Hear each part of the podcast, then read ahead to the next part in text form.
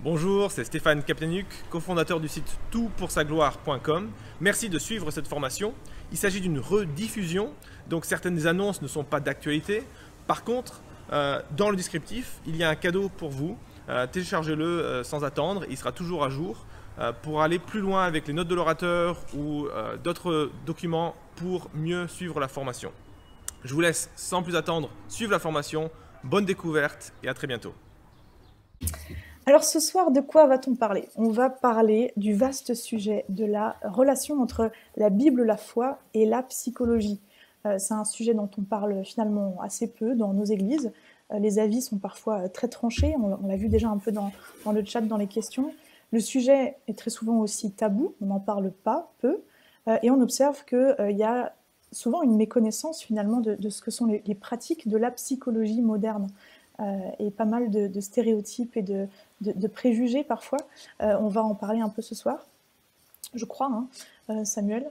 Euh, et, pourtant, malgré tout, il y a certains chrétiens qui sont en, grande souffrance psychique, psychologique, et qui sont tentés d'aller chercher de l'aide chez un psychologue laïque ou séculier, aussi souvent parce qu'on ne trouve pas toujours de personnes équipées, aptes à nous, à nous accompagner dans les églises.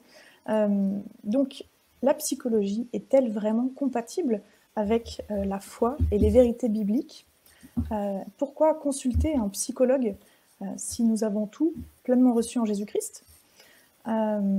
Finalement, voilà, est-ce que c'est une bonne chose pour un chrétien de faire de la psychothérapie? Alors, on a la chance d'avoir à tout pour sa gloire un blogueur qui est chrétien et psychologue en la personne de Samuel Laurent.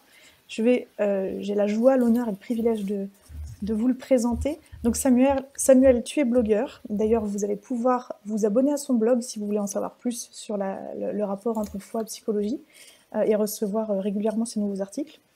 Tu es chrétien, psychologue, marié à Pauline, qui est elle, elle-même aussi euh, psychologue et chrétienne. depuis 17 ans que vous êtes ensemble et vous avez trois enfants.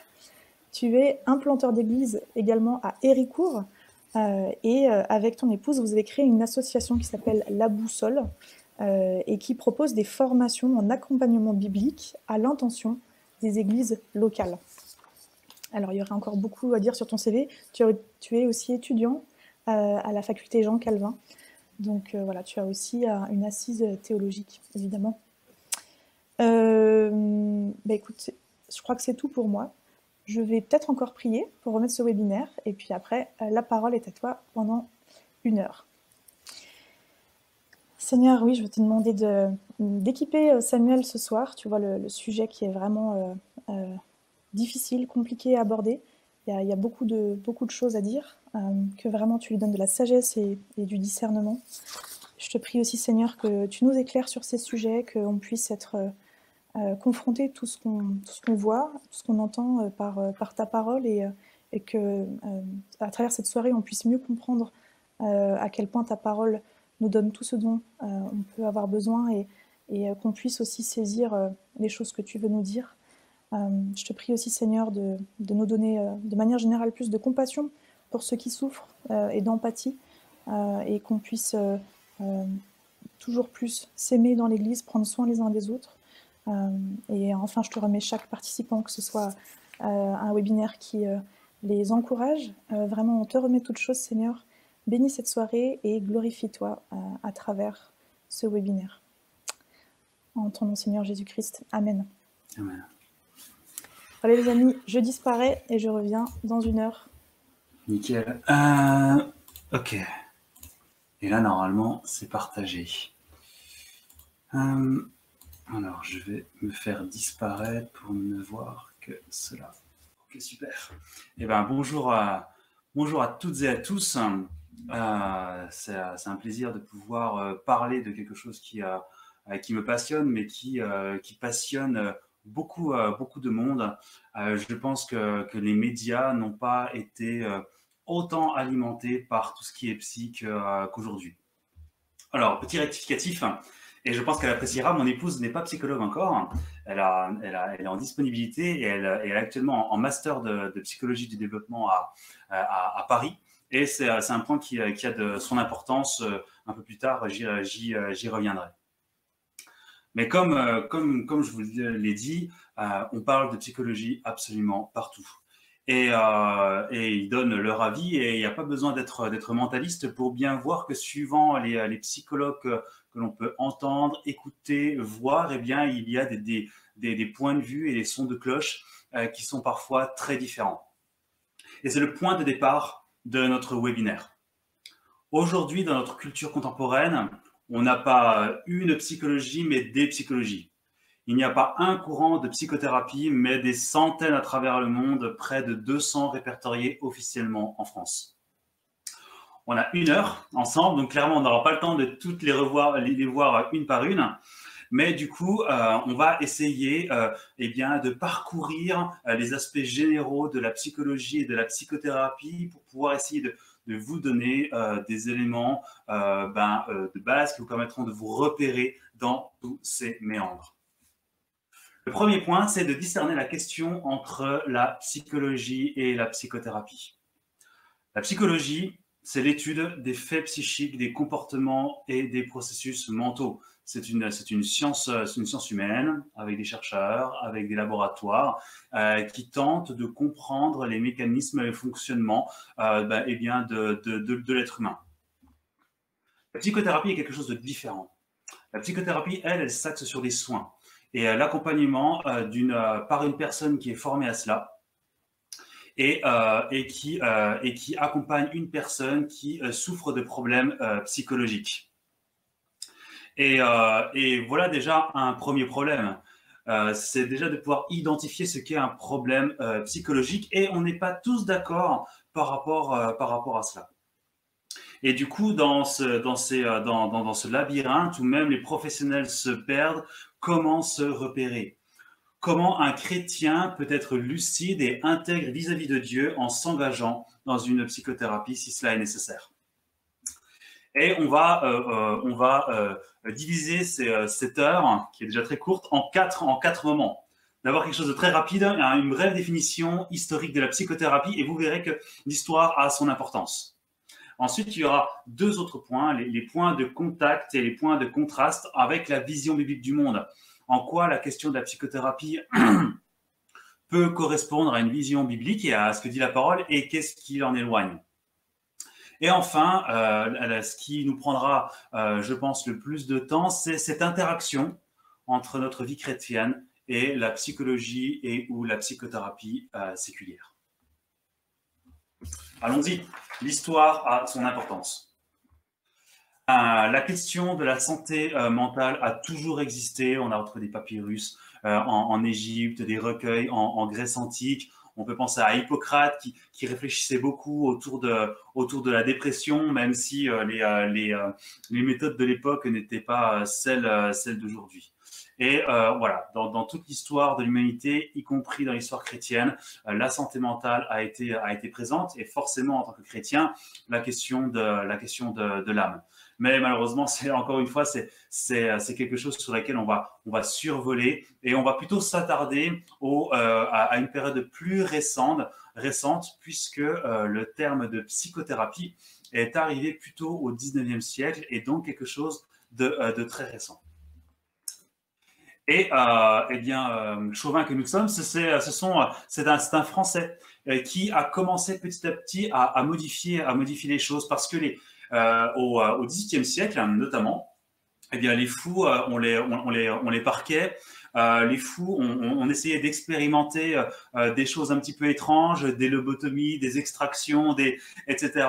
Et, Philippe Pinel, donc un médecin français, a commencé à s'attarder sur ce qu'on appelle l'accompagnement moral. C'est-à-dire que euh, au lieu d'administrer des médicaments ou des traitements, il a commencé à, à discuter avec euh, avec les personnes et à rentrer dans une discussion. Et euh, c'est un autre aliéniste, on, a, on appelait ça comme ça, euh, Daniel Hacktuck, qui va utiliser le mot psychothérapie pour la première fois.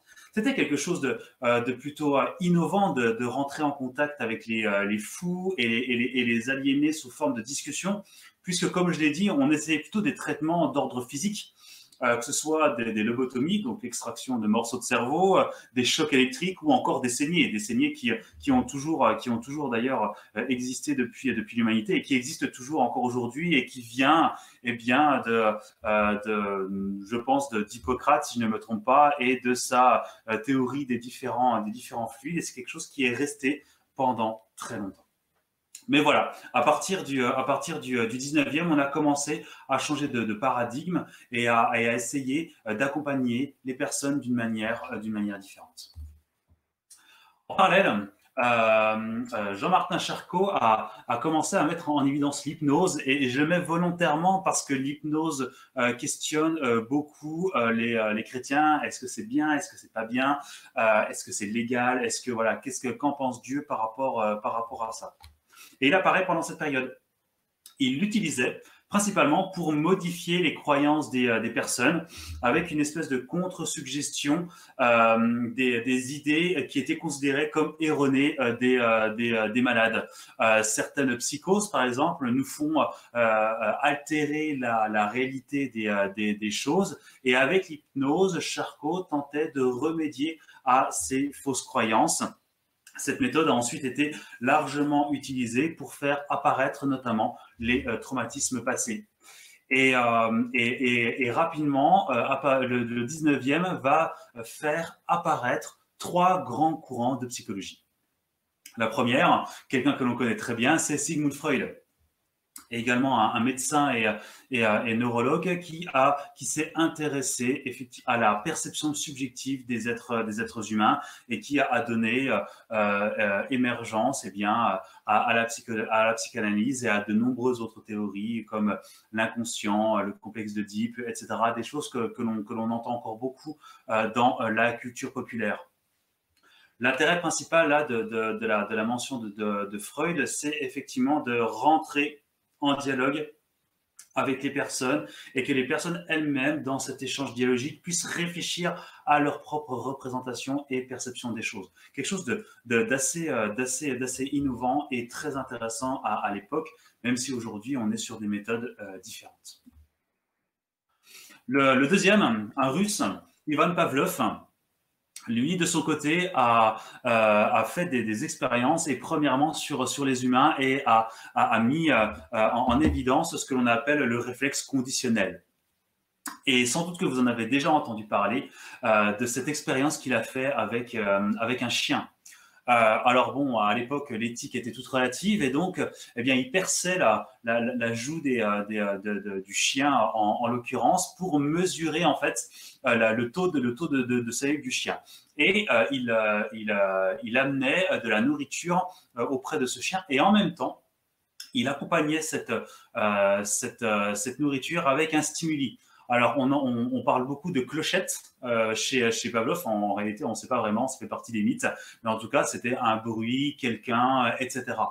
Et, ce que et on a répété l'opération plusieurs fois jusqu'au moment où on effectuait le stimuli extérieur, donc euh, un bruit, un son, une personne, et on n'amenait pas la nourriture.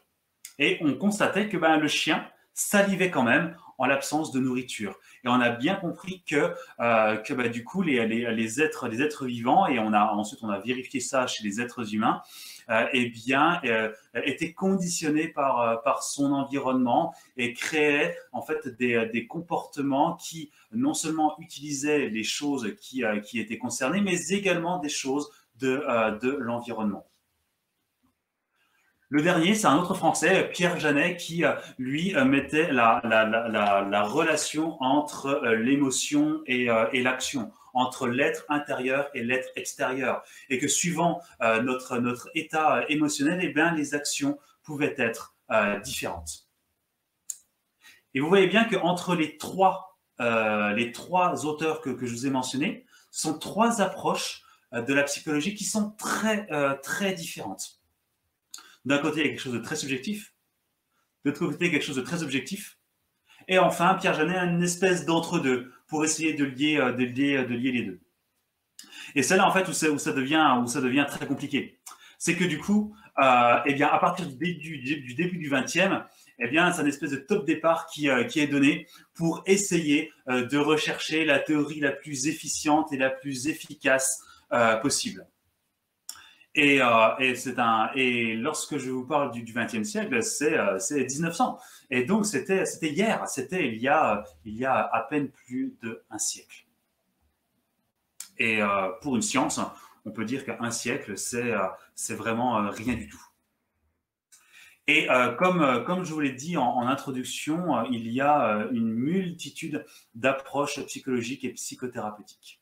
Et malheureusement, la quantité n'est pas gage de qualité, notamment là-dedans. À partir des années 50, on a commencé à se dire, bon, euh, il y a plein de courants qui commencent à émerger. Il va quand même falloir que l'on évalue. Hein. Les années 50, c'était vraiment l'émergence de se dire euh, ouais, comment est-ce qu'on peut se, repérer, euh, se repérer là-dedans, faire des échelles, mesurer les choses. On, développait, on commençait à développer des, outils assez efficaces en, statistique. Et de l'autre côté, il y avait aussi une, grosse remise en cause de la psychanalyse et notamment avec l'apparition bah, de, toutes ces euh, psychothérapies qui étaient davantage liées au comportement et aux faits observables. Et du coup, bah, la psychanalyse a été considérée comme quelque chose euh, de euh, d'archaïque hein, et qui ne menait à rien. Et, et du coup, il y a derrière ces tentatives d'évaluation, il y avait aussi l'idée de, bah, on va montrer que la psychanalyse ne sert vraiment à rien. Sauf que ben, on a quand même, on a, on a quand même ben, euh, trouver le fait qu'on a, on, a rapidement vu que les premières études étaient euh, trafiquées et donc on a mis, on a mis un petit peu cela euh, au panier. Mais il y a quand même eu un renouvellement de ces méta-analyses. il y a quand même eu l'idée de, se dire, eh bien, on, parle, de, on parle de, santé mentale, on parle de souffrance, de personnes en psychiatrie, etc. On utilise des outils, on a quand même besoin de, comprendre si bah, ces outils sont vraiment efficaces ou pas. Et, il y a eu un renouvellement de ces, évaluations. Euh, on a principalement utilisé des, méta-analyses, c'est-à-dire qu'on a essayé de regrouper plein de travaux pour faire des statistiques. Et c'est notamment Spearman. Spearman, c'est quelqu'un d'assez connu puisque c'est euh, à partir de, ces découvertes statistiques qu'on a mis au point notamment euh, des, des, études liées, liées à l'intelligence et, au quotient intellectuel. Et donc, on a commencé à, bosser avec ces, avec ces outils-là. Et on a, on a émis deux conclusions. La conclusion numéro une, c'est qu'il était impossible d'évaluer l'efficacité d'une psychothérapie.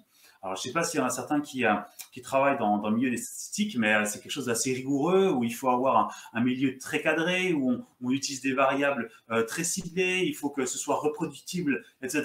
Et vous imaginez bien qu'avec autant de disparités au niveau des, accompagnements, avec autant de disparités au niveau des, professionnels, avec autant de disparités dans, euh, euh, dans, les, dans les cultures et dans la manière dont, dont, les, dont les psychothérapies sont proposées, eh bien, c'est impossible de pouvoir évaluer d'une manière objective eh bien, ces, ces, psychothérapies. Mais la conclusion numéro 2 est quand même intéressante. C'est-à-dire qu'on a quand même pu observer que le lien professionnel-patient euh, euh, avec quand même une, une, tendance particulière à euh, orienter les, les résultats. Mais bon, ce lien professionnel-patient, grosso modo, c'était pour dire que ben euh, il y avait des professionnels qui étaient plus compétents que d'autres, plus sympas que d'autres, qui euh, entraient en relation avec les patients d'une manière plus qualitative que d'autres, mais finalement, on restait sur, euh, sur un, un certain point d'interrogation. La conclusion pour nous, pour ce soir, au travers de tout ça, le premier point, c'est que c'est le bazar. C'est que bah, encore aujourd'hui, et, je pense que vous le voyez, et j'ai vu une question passer, c'est très compliqué de se repérer dans tous les champs de psychothérapie. Un petit peu moins en psychologie parce qu'on commence à avoir des, des, choses un petit peu plus efficaces, mais on verra quand même que c'est pas si clair que ça. Et du coup, dans, dans, ces, méandres, eh bien, on ne sait pas trop aller.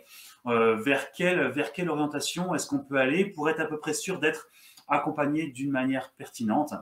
Et enfin, eh bien, on vit dans un monde déchu euh, euh, et, euh, et, la psychologie séculière est particulièrement athée ou païenne. Et du coup, eh ben, tout le monde veut sa part du gâteau. Après, je dis ça, mais dans les églises, on peut pas dire que ce que ce soit guerre, guerre, guerre différent et qu'on est, on est, on est en lutte avec notre orgueil et cette recherche de reconnaissance et du pouvoir. Mais dans, dans ces moment où eh bien, la, la, psychologie est encore balbutiante, eh bien, on, cherche à, faire valoir certaines choses et ça peut être péjoratif euh, pour l'avancée des différentes réflexions. Mais si je peux vous, euh, laisser, euh, on va dire, des axes en termes de repérage au niveau de, au niveau des, champs psychologiques. Je, vous en proposerai quatre. Je suis désolé, je ne les ai pas mis au niveau de, la présentation. La première, en fait, les, quatre, en fait, c'est grosso modo lié aux, trois, aux, trois personnes qui sont, qui sont là. Le, le, premier, Sigmund Freud, c'est l'orientation psychanalytique et psychodynamique. Euh, et euh, c'est effectivement lié à l'introspection euh, personnelle de la personne pour qu'elle puisse rechercher ses, ses propres solutions, mettre en phase effectivement ses propres contradictions, etc. Le deuxième, c'est une orientation, alors c'est plutôt Ivan Pavlov pour, le coup, avec euh, du coup tout ce qui en découle, avec, euh, notamment euh, Jean, Piaget, Vygotsky, etc. et, et, et et Skinner par exemple, qui vont s'orienter sur tout ce qui est comportement et cognition. Comment est-ce qu'on peut accompagner les gens et changer leur comportement en changeant l'environnement, en changeant les stimuli, etc. Le troisième point est plutôt, le, troisième courant est plutôt d'ordre sociologique. C'est-à-dire qu'on a aussi observé, euh, et là c'est plutôt la sociologie, euh, ben, les phénomènes de groupe, et que bien, et, que ben, dans les groupes il y a quand même des grandes tendances générales en termes de comportement, d'action et de réaction. Et donc, ben, la sociologie a fait bon ménage avec la psychologie et on a essayé de réfléchir dans des groupes plus restreints comme la famille. Eh bien, comment est-ce qu'on peut accompagner les personnes en souffrance et les personnes en difficulté en, s'attachant sur les interactions entre les individus? Et le quatrième point, et là on se rentrera plus peut-être vers Pierre Janet, même si c'est un peu indirect, c'est l'orientation qui est plutôt humaniste et expérientielle et qui met l'humain et son vécu subjectif au centre de sa psychothérapie le praticien va chercher en fait euh, les, réponses aux souffrances des personnes à partir du développement des propres représentations des, euh, euh, de ces patients. Donc, premier point, psychanalyse. Deuxième point, TCC, comportement et cognition. Troisième point, les groupes familiales et systémiques. Et quatrième point, tout ce qui est expérience, subjectivité et représentation personnelle. Premier point terminé. C'est aller vite, euh, mais euh, c'était aussi pour vous montrer euh, la, complexité, la complexité de, tout, de tout cela et qu'aujourd'hui, on est à à peine un siècle de l'inauguration de tout cela et qu'on n'est pas forcément très au clair. Et pour nous, en tant, que, que chrétiens, ça rajoute des complications. Mais là où le, point que j'aimerais vous laisser par rapport à cette histoire, c'est que nous, on a l'avantage d'avoir un Dieu qui ne change pas, d'avoir une parole qui une parole biblique qui est, qui est restée la même, et donc des points de repère qui nous permettent de nous appuyer sur des choses beaucoup plus certaines euh, que, euh, euh, que, la psychologie en tant que, science humaine. Et c'est aussi avec une certaine humilité que je, me présente devant vous, c'est qu'aujourd'hui, on est sur un point donné des découvertes en neurosciences et, en psychologie, mais ça ne veut pas dire que dans dix ans, on ne sera pas dans un paradigme qui, aura profondément changé. Quelques éléments de langage aussi pour nous. Parce que, pareil, tout ce qui est psy, ben, ce n'est pas forcément évident, et même suivant les pays, ça peut être différent. On va d'abord parler du psychiatre. Du psychiatre qui est un médecin, qui a fait des études de médecine très longues, et qui a fait une spécialité euh, en psychiatrie et qui est spécialiste des maladies mentales. C'est lui qui aura toujours le dernier mot euh, dans le diagnostic des, euh, maladies mentales. Des maladies mentales. C'est lui qui va poser les diagnostics, que ce soit de, dépression, que ce soit d'autisme, que ce soit etc. Dans toutes les structures que vous pourrez observer, que ce soit à l'hôpital, dans des institutions médico-sociales, dans le handicap, etc., eh bien, le, psychiatre, c'est celui qui, qui, apposera sa signature pour pouvoir euh, avoir un diagnostic officiel. Et euh, par, euh, et, par rebond, c'est également eux qui attribueront les traitements. Alors évidemment, hein, si, vous, si vous êtes, si vous, peut-être que certains d'entre vous sont allés auprès des médecins généralistes et vous ont donné certains médicaments comme des antidépresseurs, anxiolytiques, etc., pour gérer les, les, troubles, certains, certaines problématiques. Euh, donc, euh, c'est euh, le, point commun, c'est que ce sont tous des, médecins et les psychiatres ont euh, certaines, euh, comment dire, certains, certaines zones particulières. Il y, a, il, y a, des médicaments que seuls peuvent attribuer. Donc, psychiatres, médecins qui diagnostiquent des maladies mentales et qui prescrivent des médicaments. Le psychologue, donc c'est ce que je, suis. Euh, c'est un professionnel qui est formé à l'analyse et la compréhension de la psychologie humaine ainsi que des facteurs qui, euh, influencent cette psychologie. Et donc, quelques points de différence avec euh, les psychiatres, c'est qu'il ne peut pas prescrire de médicaments. Il peut faire partie des traitements, c'est-à-dire que peut-être qu'un psychiatre et un médecin généraliste vous ont proposé d'aller voir un, psychologue pour euh, réfléchir sur différentes problématiques. Et bien sûr, il peut émettre des hypothèses sur un, diagnostic. Euh, je peux être en lien avec des psychiatres, des structures ou des, euh, médecins pour, parler de, des, patients, constater de ce qui est observé durant, les séances et peut-être proposer une orientation un peu plus particulière au niveau des traitements, etc. Et enfin, psychothérapeute, c'est un, un, un, un, terme qui, a, qui a été protégé par, euh, par décret. Dans les faits, c'est grosso modo un, psychologue. Euh, euh, il faut qu'il ait une, formation euh, particulière avec, avec des, euh, avec des, heures de, stage également. C'est, quelque chose qui est également encadré par, par l'État. Donc voilà, psychiatre, psychologue, psychothérapeute, il y a des points qui sont, euh, qui sont en commun, mais il y a aussi des points qui sont euh, un petit peu, euh, un petit peu différents. Maintenant, les points de contact. Ok, euh, j'aime beaucoup cette expression de, de, Mathieu Giral, point de contact, point de contraste. Les, points de contact pour, nous en tant que, chrétiens. J'aimerais vous proposer, j'aimerais vous en proposer quelques-uns.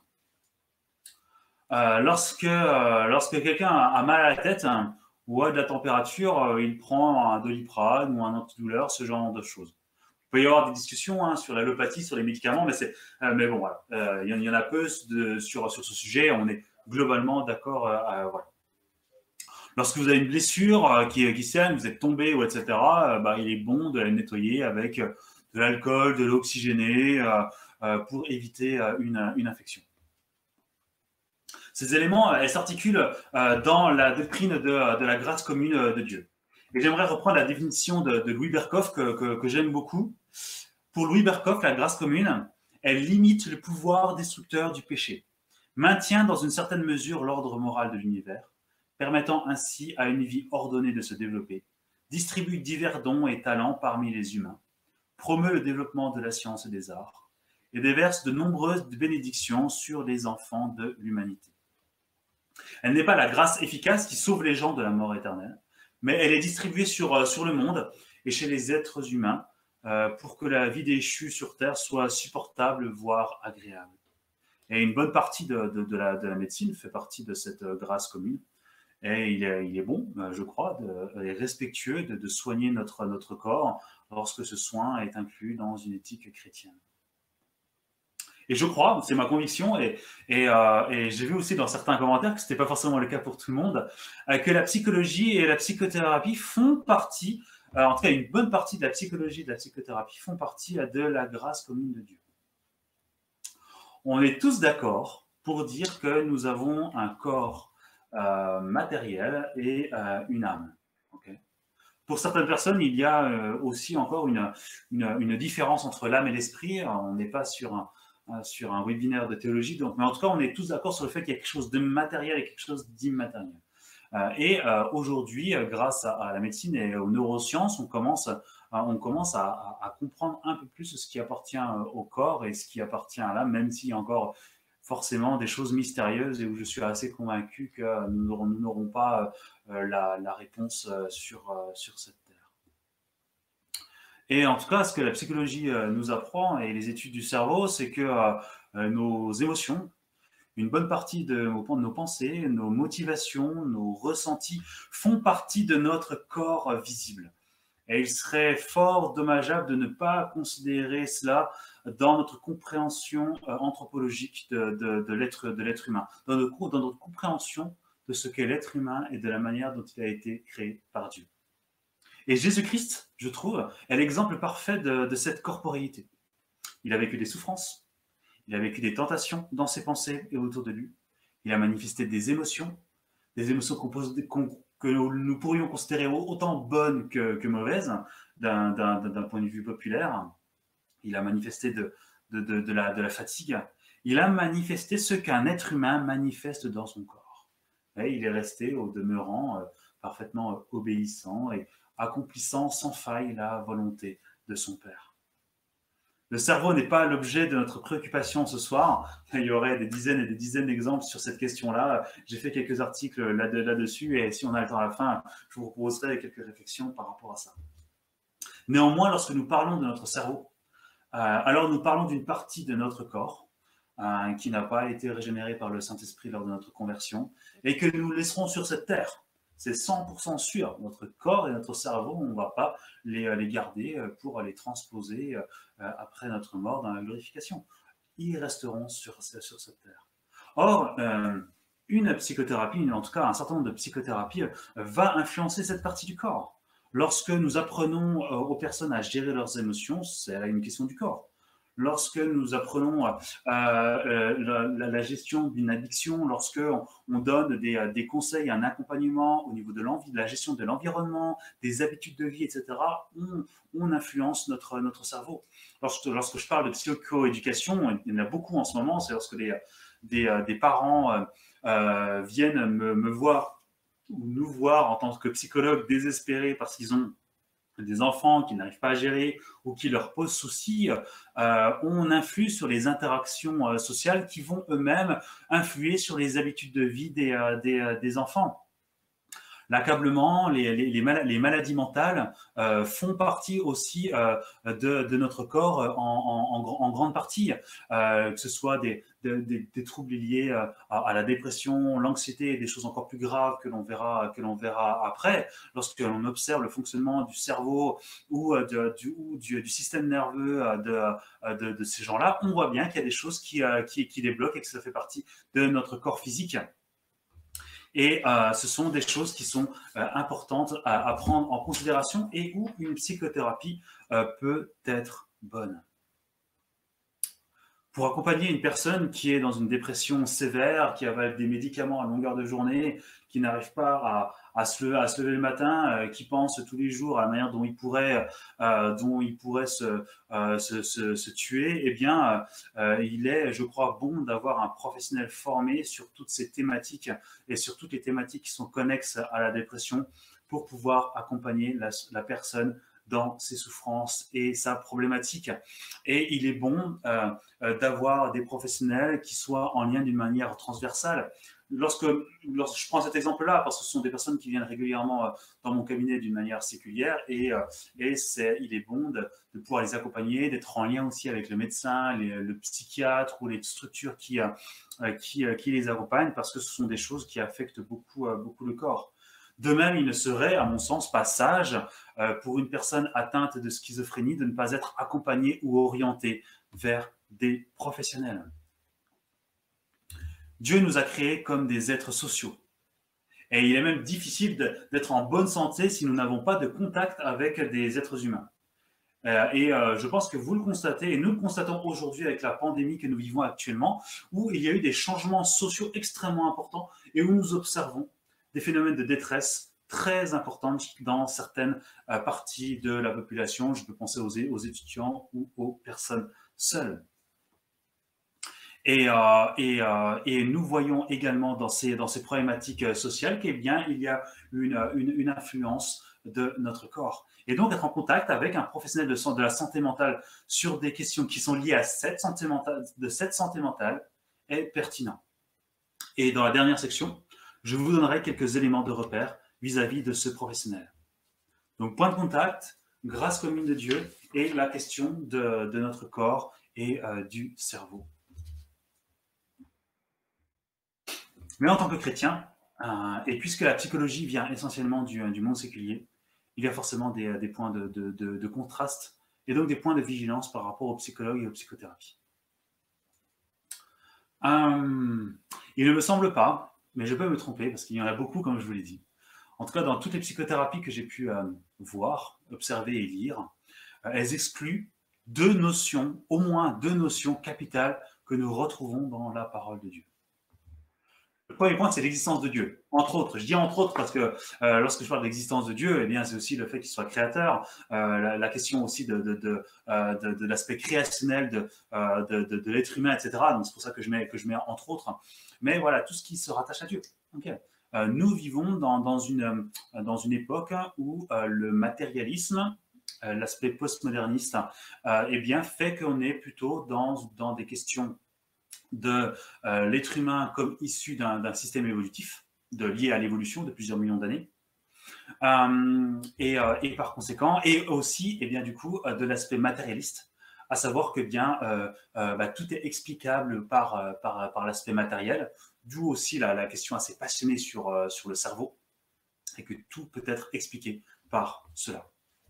Et les psychothérapies séculières, forcément, puisqu'elles sont issues des branches de, la psychologie séculière, eh bien, vont forcément reprendre un certain nombre de points liés à ces théories. Et donc, eh bien, euh, parmi les psychothérapies séculières que, je connais, il n'y a aucune qui promeut l'existence de Dieu, l'aspect créationnel et le fait que nous soyons des créatures euh, ben, avec un lien euh, rompu initialement avec, notre Créateur. Et c'est le deuxième point, le péché en chaque être humain. même s'il y a, on, le verra un peu plus tard, une, parfois des, des, euh, des, théories qui mettent en avant euh, l'aspect assez négatif de la nature humaine, il n'y a pas la question du péché tel qu'il est décrit dans la parole de Dieu. Et donc de cette rupture euh, que, l'on voit dans, Genèse, qui nous sépare euh, de Dieu, qui nous sépare de sa sainteté, qui nous modifie, qui nous corrompt, qui nous change pour que euh, de ce que nous étions auparavant destinés à être et à faire, eh nous soyons dans des systèmes idolâtres et en quête de choses qui soient en dehors de la gloire de Dieu. Et ça aussi, c'est quelque chose d'extrêmement, important et sur lequel, eh bien, euh, je crois, où il faut être vigilant. Les psychothérapies séculières ne prennent pas en compte le péché en chaque être humain et tout ce qui en découle est tel que c'est décrit dans la parole de Dieu. Le troisième point, eh bien, qui, en découle enfin, c'est le sens de la vie humaine. Euh, le postmodernisme se caractérise aussi beaucoup par une vérité très subjective. Sois celui que tu as envie d'être. Tu es quelqu'un de merveilleux, tu vas pouvoir accomplir des choses formidables. Pense très fort et répétitivement à ces choses que tu veux faire et tu verras que le mystère de l'univers euh, exaucera cela. et je ne dis pas cela pour, euh, pour me moquer de ces courants-là, mais que simplement les différents courants d'accompagnement eh bien, se diffèrent profondément du sens de la vie humaine du sens de la vie humaine que Dieu nous confie et qui est lisible dans la parole, de pouvoir le glorifier dans ce que, dans ce que nous faisons, de pouvoir administrer d'une manière responsable de, de, de, de, la, de la création, de promouvoir aujourd'hui en tant que chrétien euh, eh bien, euh, l'évangile, euh, de, de, pouvoir l'annoncer, de faire des, des disciples, de se réjouir du retour de, de, Christ, etc., de notre aspiration de, cette, de cette vie après la mort ou après le retour de Christ. Tout cela, en fait, ça, ça, échappe aux psychothérapies séculières et aux, théories euh, de, psychologie, parce que la psychologie séculière ne part pas euh, euh, de, la parole et de ce que Dieu nous explique et nous montre de la, de la nature humaine. Et dans la mouvance contemporaine, par conséquent, et je l'ai déjà exprimé en plusieurs points, euh, eh bien, on va chercher plusieurs choses. De manière générale, ça va être le soulagement de la souffrance. Les personnes viennent avec un problème, il faut le résoudre. Euh, là, je commence à accélérer parce qu'en fait, je vois qu'il est déjà 43. Euh, mais voilà, je vais, essayer plutôt de résumer. donc, la mouvance contemporaine d'abord cherchera à la souffrance, à redonner une bonne estime d'elle-même à, la personne, même en la persuadant de choses illusoires, et à l'orienter vers ce qui lui fait plaisir et vers ses propres convictions ce sont ben, voilà, des, choses que l'on que l'on euh, l'on connaît bien, euh, qui est forcément euh, en dehors de, la volonté de Dieu. Et en fait, c'est notre combat en tant que chrétien. Parce qu'en tant que chrétien, ces choses-là eh résonnent en, nous. On a encore des habitudes de vie, des, représentations et, des, des, croyances qui fait que bah, ces trois points-là font écho chez nous. Est-ce que ça veut dire pour autant que, que ces choses sont mauvaises dans l'absolu. Je vous ai lu quelque chose de Wiberkoff par rapport à la grâce commune, et je pense que dans, un, dans un, certain point, Dieu n'est pas contre cela. Le gros problème, c'est que c'est la question de l'objectif. Est-ce que nos objectifs de vie, est-ce que nos objectifs de pouvoir entrer dans une psychothérapie, etc., ce sont euh, J'ai des exemples. On va sauter celui-là parce qu'il est un peu compliqué. On va, euh, voilà, on va, euh, on va être sur celui-là qui sera peut-être plus simple en termes d'explication. Carl Rogers, c'est un, un, psychothérapeute des années, oula, 60-70, je crois. les psychologues qui sont dans la salle, vous me corrigerez. Euh, peut-être même plus, euh, même plus ancien. Euh, en tout cas, Carl Rogers, lui, a, inauguré pas mal de choses, et notamment dans la qualité de la relation entre professionnel et patient. Et moi, je suis assez OK avec, avec ça. Euh, il est important d'avoir une interaction avec les personnes qui sont en face de nous. Et, euh, je crois que la Bible est vraiment pour cela. Nous voyons dans les interactions qu'ont les personnes, et notamment lorsque Jésus-Christ entre en interaction avec les personnes, combien il est euh, pro, proactif, combien ses questions sont intentionnelles, etc. Et donc, Carl Rogers a vraiment apporté une pierre à son édifice dans, la qualité que l'on doit établir entre professionnels en tant qu'être humain vis-à-vis de l'autre être humain qui est en face de nous. On n'est pas simplement une relation professionnelle, professionnelle patient, c'est un être humain en face d'un autre être humain. Simplement, euh, Carl Rogers, il avait euh, des présupposés euh, bah, que vous voyez là, qui sont quelque peu différents et qui sont quelque peu en décalage avec ce que nous on croit d'une part, c'est que l'homme a un potentiel inné d'épanouissement. C'est-à-dire, grosso modo, euh, il peut euh, atteindre euh, eh bien, un épanouissement par lui-même et atteindre ses objectifs de vie, etc. Et donc, dans le même temps, par conséquent, il peut s'affranchir de son autodéterminisme. Et ça, c'est, alors je vais juste vous montrer le, point là. Ça, c'est vraiment quelque chose qui a été un, point d'orgue dans la psychologie séculière. Au fur et à mesure des époques, nous avons essayé de, euh, de pouvoir mettre l'être humain dans une boîte. D'abord Freud avec un certain défaitisme dans le fait que ben, on est conditionné par nos aspects individuels, familiales, etc. Ensuite, au niveau d'un point de vue sociologique, Là, je prends Bourdieu comme exemple. C'est un, auteur français que, j'ai lu, mais je suis sûr qu'il y en a beaucoup d'autres, euh, qui euh, était assez défaitiste parce que finalement, en fait, eh ben, notre culture, notre catégorie socio-professionnelle, etc., eh ben, nous détermine en fait dans notre vie. Et enfin, plus récemment aujourd'hui, eh avec tout ce qui est euh, neurosciences, euh, euh, découverte sur le cerveau et le fonctionnement de l'être humain, eh ben, on essaye de, euh, pouvoir, euh, eh bien, mettre l'être humain dans la boîte biologique et de pouvoir tout comprendre, etc. Ce qui est intéressant, c'est qu'on est quand même dans un, dans un postulat où, mal, où fort heureusement, eh bien, nous observons les limites de notre propre compréhension dans l'aspect biologique.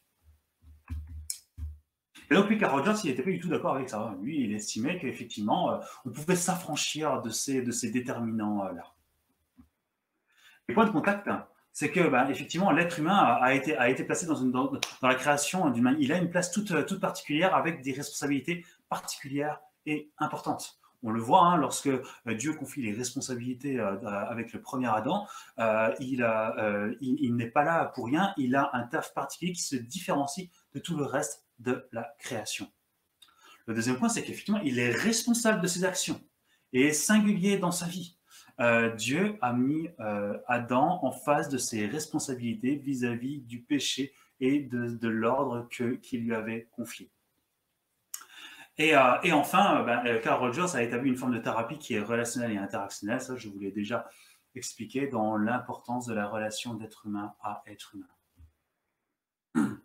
Les points de contraste, euh, eh bien, c'est que l'homme est mauvais par nature. Et que ce déterminisme lié à, cette, nature, eh bien, euh, il ne peut pas le changer lui-même. Il n'y a que Dieu qui peut venir à vers l'être humain.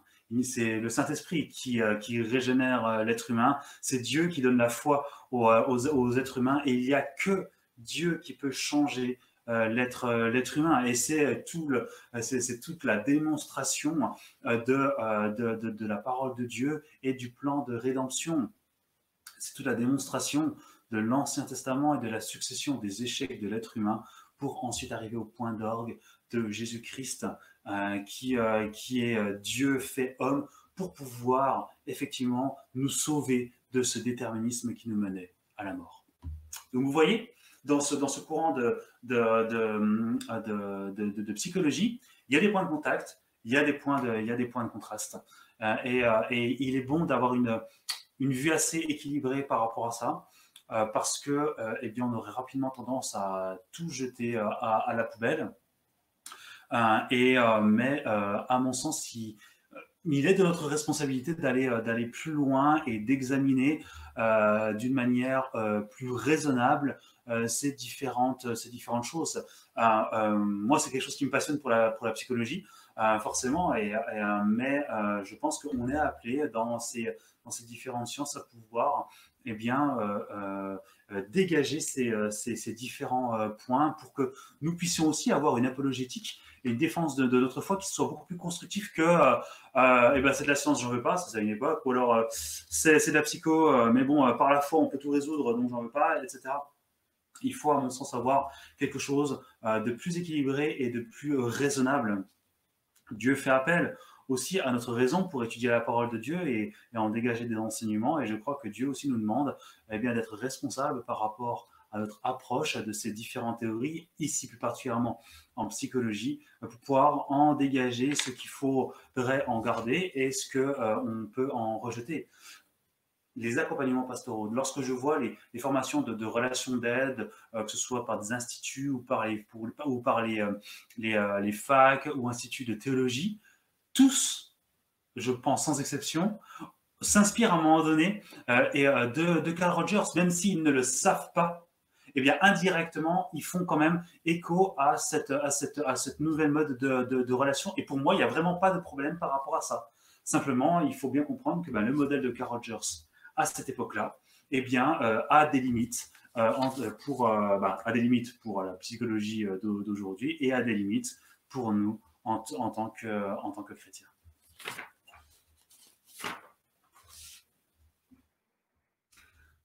On arrive à notre dernier point l'interaction entre vie chrétienne et psychothérapie euh, séculière. Euh, je, vous ai, exposé les différents, points euh, à dégager et sur lesquels on peut, réfléchir. Maintenant, il y a la question qui était, qui était au, centre de, euh, de, ce, webinaire. Est-ce qu'un chrétien peut entrer en psychothérapie? Ok. Pour moi, la, première question que vous devez vous poser, c'est pourquoi une psychothérapie? Qu'est-ce que vous essayez de soigner? C'est fondamental. Il y a énormément de critères. Il serait impossible pour moi de, ce soir d'en faire le tour. J'aimerais vous proposer quelques grands points. Le premier, est-ce que vous êtes atteint d'une pathologie particulièrement euh, grave? Euh, je, vous, en donne quelques-uns. La schizophrénie, c'est presque quelque chose de, euh, caricatural, mais, euh, mais voilà, quelqu'un qui est en délire de, psychose, qui voit des choses, qui entend des choses euh, qui n'existent pas dans notre réalité, etc., qui, a, des crises violentes, etc. je pense qu'on ne peut pas, on ne peut pas s'exonérer d'un accompagnement d'un professionnel de santé mentale. Et je pense que pour nous, en tant que chrétiens, ce serait un, mauvais témoignage et un contre-exemple de ne pas s'orienter là-dedans. La bipolarité, pourquoi est-ce que j'ai mis ça? Euh, euh, grosso modo, donc des gens qui passent par des par des par des des périodes de dépression très graves et des périodes de, manie très fortes, dans le sens, quand je dis manie, c'est des périodes avec un égocentrisme très fort, avec de se dire qu'ils vont pouvoir changer le monde, qui entrent dans des projets complètement délirants, de, de grandioses, etc et donc un, trouble, de, un trouble de, de, la personnalité et de l'humeur euh, qui est où parfois il faut avoir euh, eh bien euh, plus qu'un simple dialogue, mais aussi un accompagnement médicamenteux pour essayer de stabiliser les humeurs des, personnes.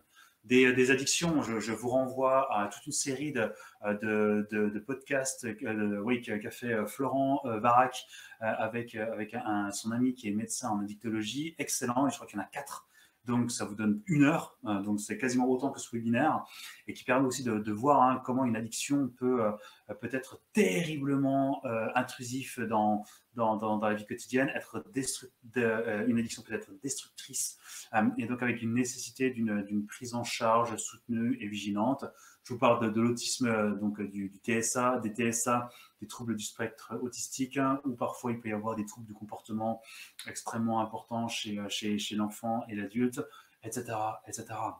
Des choses où je pense, en tant que chrétien, on n'a pas trop de mal à, discerner le fait qu'avoir des professionnels de la santé mentale, c'est pas mal. Mais ce qui est rigolo, c'est qu'en fait, on, se dit que c'est bien, mais en fait, on ne sait pas trop pourquoi. Mais j'espère qu'en tout cas, je vous donner quelques éléments qui vous permettront d'appuyer euh, d'appuyer euh, cela. Et, je pense que c'est important d'être d'avoir euh, des, professionnels de, la santé mentale qui puissent nous, nous appuyer en tant qu'église tant locale. et c'est très bien vu euh, de la part des professionnels de la santé mentale à ce que, bah, en tant qu'Église, responsable d'Église et, autres, eh bien, on puisse avoir des, interactions avec ces, avec ces, ces, personnages. Ça donne des informations en plus, ça donne un capital confiance supplémentaire et je crois un, très, bon, un très bon témoignage. C'est mon avis personnel sur, euh, sur, euh, sur la question. Est-ce que vous en avez déjà parlé à des personnes de votre église locale ou aux responsables C'est un témoignage personnel que je vous porte ici. Euh, il y a un certain nombre de personnes qui me contactent euh, euh, d'un point de vue local ou, extérieur pour être accompagnées. Et c'est toujours une des questions que je pose. Est-ce que vous avez déjà parlé à vos anciens, etc., qu'ils sont au courant de cet accompagnement-là? Quelle que soit la réponse, ce n'est pas pour autant que je vais changer mon accompagnement ou que je vais arrêter cet accompagnement-là. Mais ça renvoie à la question de la responsabilité de la personne. Dieu nous a donné et confié une communauté, c'est pas pour rien. Dans notre société, nous voyons l'importance de la communauté, l'importance d'avoir des gens autour de nous.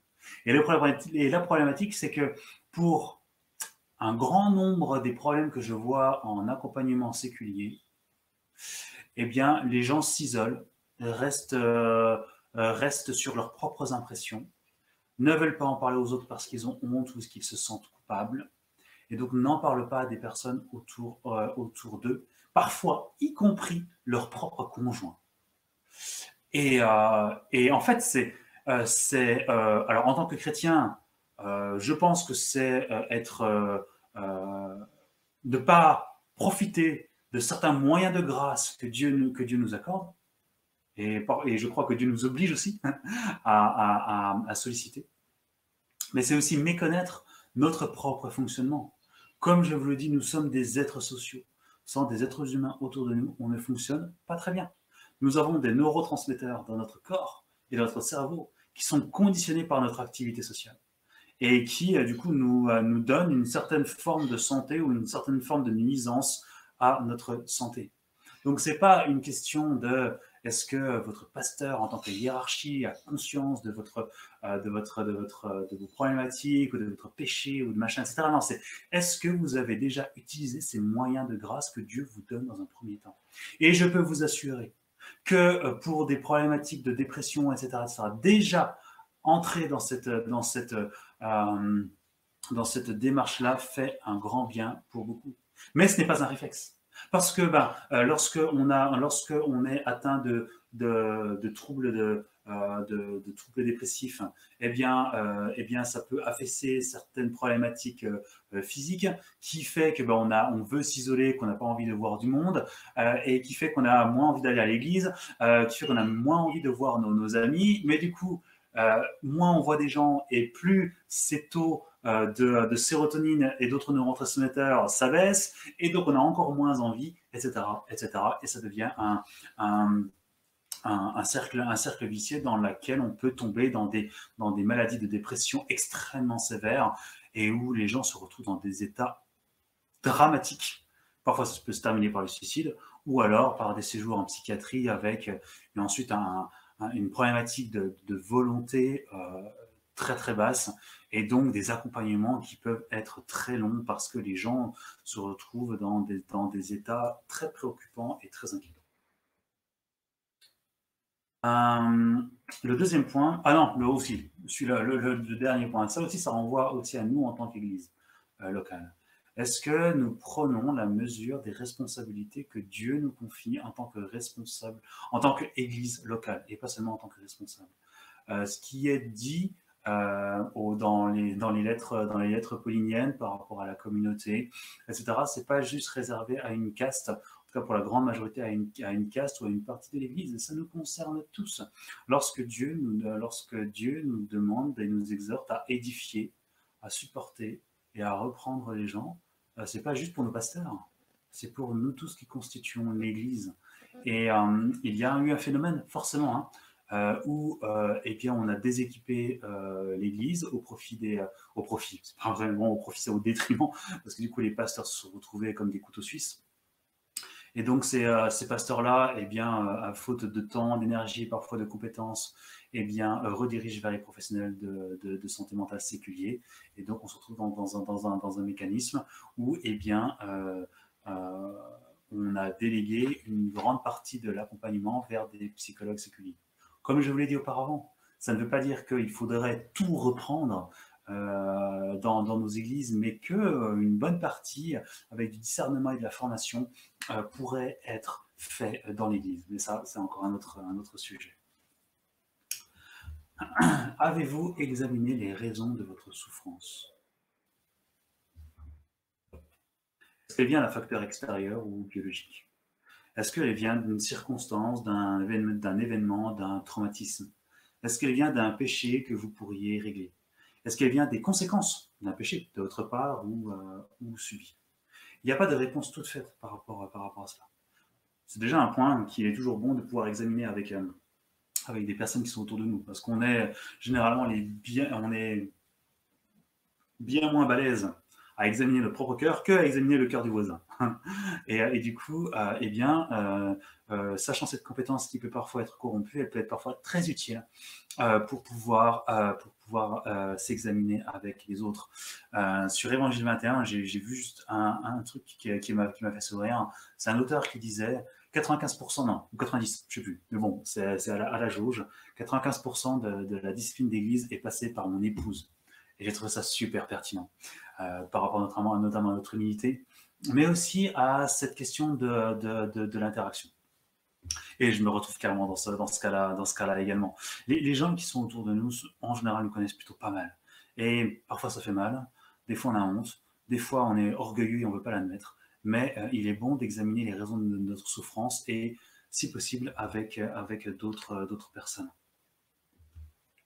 La grâce commune peut nous permettre de nous soulager euh, de, nos souffrances, mais celles-ci ne sont jamais arbitraires ou en dehors de la souveraineté de Dieu.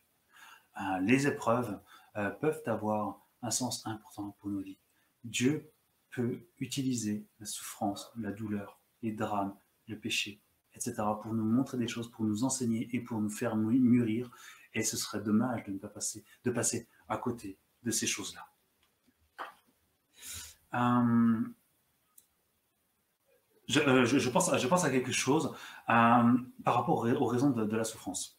ce, qui est, ce qui est vraiment bien dans la littérature chrétienne, c'est qu'en fait, on n'a pas attendu le XXe siècle, enfin, ces, dernières décennies, pour pouvoir parler de la souffrance et du cœur humain. ça fait depuis, toute l'histoire de, de, jusque, jusque, des pères de l'Église et, dans la Bible, on peut voir cela. Mais ça me fait penser à, un livre que j'ai lu il y a longtemps, euh, euh, qui s'appelle Les tactiques du diable de C.S. Lewis. C.S. Lewis, peut-être que vous le connaissez par, euh, par, par les Chroniques de Narnia, adaptées en, en, film pour, pour les enfants. Donc un auteur très populaire, un contemporain de, de, de Tolkien, mais qui est également un, théologien qui a écrit pas mal de choses et, et pour lequel où on est en, bénéfice sur un certain nombre de, réflexions qu'il a. Et il a écrit un bouquin qui s'appelle Tactiques du diable, euh, euh, tactique du diable qui, euh, en fait, je m'engage dans un truc là, enfin 21h03, n'importe quoi, qui en fait parle, ce sont des dialogues entre un, entre un démon vétéran et un jeune démon qui rentre dans, dans, dans, dans les armes. et en fait, hein, le démon vétéran conseille en fait aux, euh, aux, jeunes démons bah, comment détourner le plus possible les chrétiens de Dieu, comment les rendre inefficaces, euh, etc. Et ce que je trouve brillant ce, dans, ce, livre qui a été écrit bah, dans les années 40, puisque, dans les années oui, 40, parce que ça a été écrit pendant la guerre, je crois, ou juste avant la guerre, pendant la guerre, eh bien, c'est que, en fait, ça parle de notre cœur, ça parle de nos failles, ça parle de nos souffrances, ça parle de ce que l'on met en place pour pouvoir combler ces souffrances en dehors de ce que Dieu veut nous apporter. Et, et, et en fait, en tant que chrétiens, nous, euh, nous avons, euh, au travers de la parole, des moyens de grâce très efficaces pour sonder notre souffrance. Et parfois, ces souffrances, eh bien, elles peuvent être suppléées par, euh, par, par, la grâce commune et par des accompagnements par, par, des professionnels de la santé mentale. Je pense que je vous ai déjà donné quelques exemples à ce sujet-là. Mais parfois, il suffit de sonder notre cœur et comprendre en fait que ce sont des croyances, de l'idolâtrie, des, choses que nous a enseigné le monde et qui nous font souffrir euh, et qui, euh, et qui ben, eh bien, nous mettent dans des états difficiles. Je vous donner un exemple. Euh, les, jeunes d'aujourd'hui ont une capacité à gérer le stress bien moins importante qu'auparavant. à partir des années 90, à partir des millénials. Et ce que l'on constate, c'est qu'en fait, beaucoup de choses ont changé d'un point de vue culturel et, et, social. Mais ce que l'on voit beaucoup, hein, c'est la question de l'image de soi. alors, je ne mettrai pas si je peux, je ne mettrai pas en porte-à-faux euh, les, réseaux sociaux d'une manière générale, mais nous voyons, hein, euh, c'est peut-être aussi qu'un symptôme, je, ne sais pas, mais bah, combien il faut montrer sur Facebook, Instagram, etc., combien notre vie est formidable alors qu'on est en dépression, alors qu'on est en dépression. Et qu'il y a une question de recherche, de recherche d'image de soi, d'idéal, au travers des influenceurs, des gens que l'on voit sur YouTube, euh, au travers des, gens qui nous proposent du rêve, de l'idéal, eh bien, ça nous met dans notre tête et dans notre cerveau des croyances, des habitudes, des représentations de ce que devrait être la vie idéale. Et en fait, lorsque ça, ça rentre en, opposition avec notre vie réelle, eh bien, ça nous fait bugger. Et que ben, du coup, ça, ça nous fait bugger et en fait, on aspire, que l'on veuille ou non, on est tenté, on est séduit euh, par, euh, par, ces choses du, euh, monde. Vous savez, dans, l'Apocalypse, je ne sais plus quel chapitre, je ne l'ai pas là, il y a dans, la persécution la, question de, la bête qui déchire, donc des, martyrs physiques que, l'on voit, hein, on, le voit encore aujourd'hui malheureusement, mais on voit aussi la bête qui, séduit. Et je pense que dans notre, en France, on est plutôt dans, cette voie-là et on voit combien cette bête est, efficace dans la manière de nous séduire, et dans la manière de nous tenter dans, ce, dans, dans, dans cette tentation de nous conformer euh, au monde. Sauf qu'en fait, tout ça, ça nous fait souffrir. Et tout ça, ça peut nous rendre dans un désespoir parce qu'on n'arrive pas à, à, atteindre ces objectifs de vie que Dieu nous propose. Sauf que lorsqu'on regarde bien notre cœur, ben, en fait, euh, les raisons de notre souffrance sont des raisons idolâtres. Euh, le fait d'avoir telle ou telle chose, de réussir sa vie, de se sentir moins bon que les autres, etc.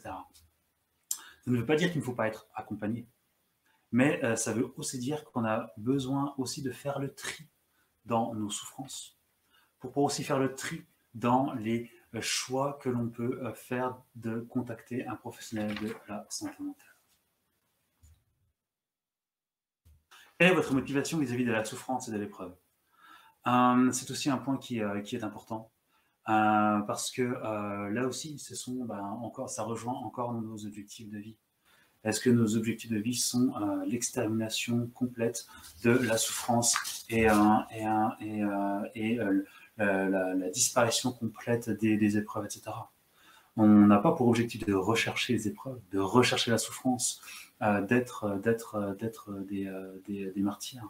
Mais nous avons cette réaction initiale de chercher tous les moyens possibles de pouvoir sortir de cette souffrance. Et parfois, la souffrance, les épreuves, la douleur euh, nous aveuglent dans euh, les moyens que l'on utilise euh, pour pouvoir sortir de cette souffrance. je vous parlais de la dépression et de l'isolement. Dans ce, genre de, dans ce genre de problématique, il est très facile de chercher du réconfort. Il suffit d'aller dans, un, dans une épicerie, d'aller s'acheter une bouteille de whisky ou un, pack, un pack de bière et de commencer à boire. Et en fait, on va commencer à lier notre mal-être et notre stress avec l'alcool. Sauf que l'alcool nous donne du réconfort et du plaisir, nous donne euh, une certaine ébriété et une certaine, va nous sortir de, de, la réalité, va nous affaisser tout cela. Et on va recommencer.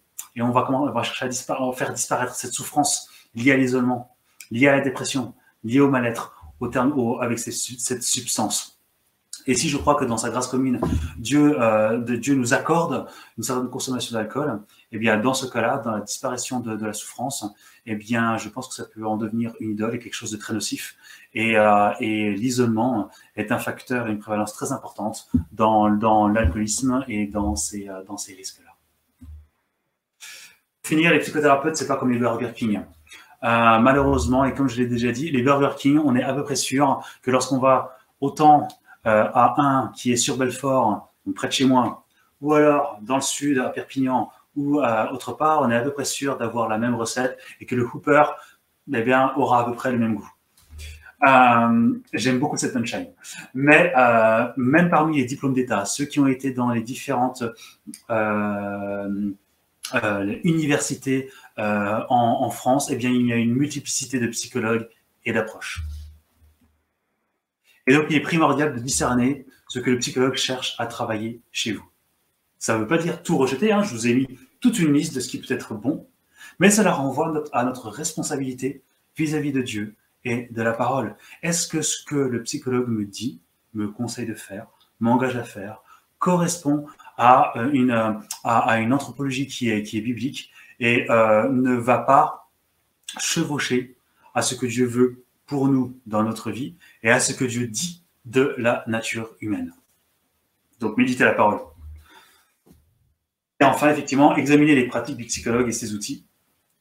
Et ne pas hésiter, enfin je veux dire, on n'est pas euh, attaché à un psychologue. Euh, nos patients ne nous doivent pas euh, fidélité jusqu'à la mort ou jusqu'à la guérison.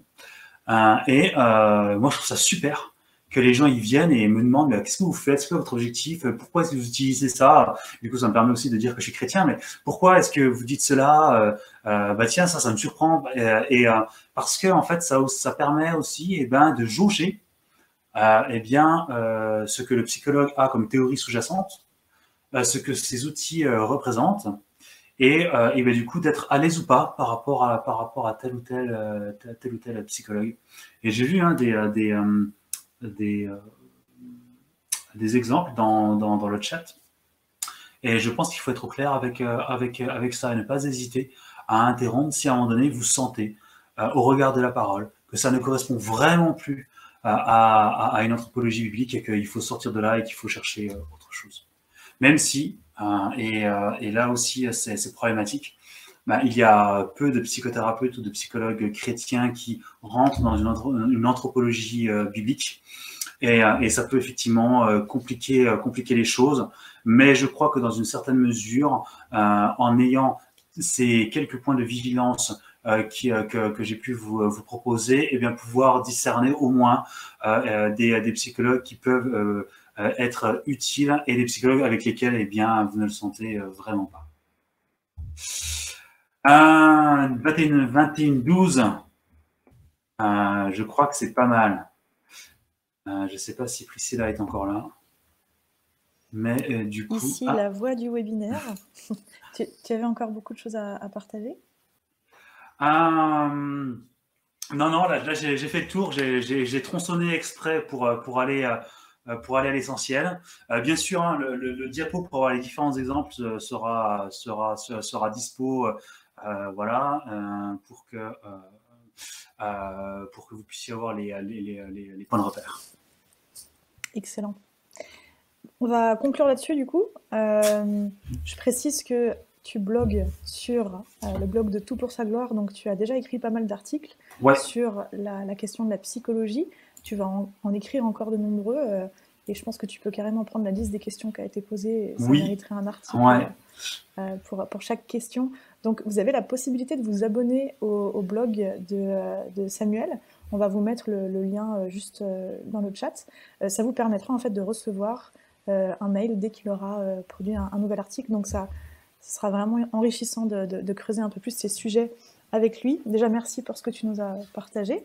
la soirée continue, on va, on va avoir un temps de, questions-réponses. alors les amis, merci beaucoup pour vos questions, elles sont super intéressantes. Il y en a beaucoup auxquelles Samuel a déjà répondu.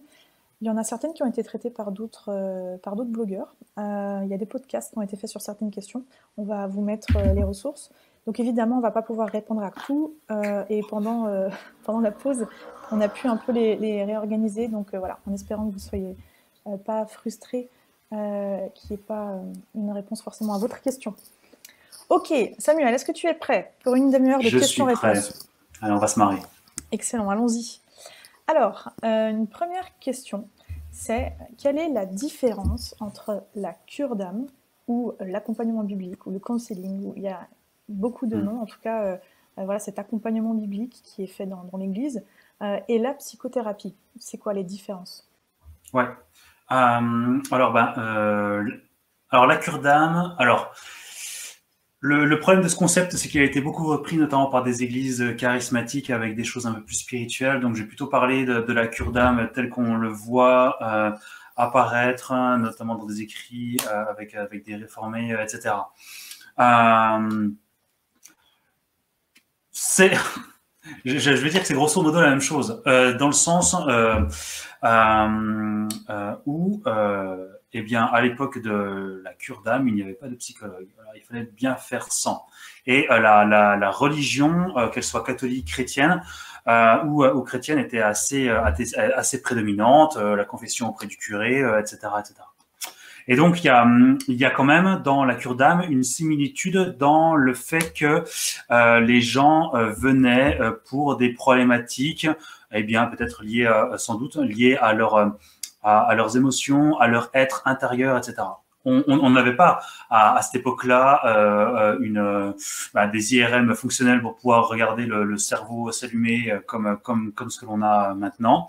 Et, donc du coup, eh bien la, cure d'âme, eh bien était un accompagnement pastoral auprès auprès des personnes qui étaient en difficulté, qui traversaient des choses difficiles. eh bien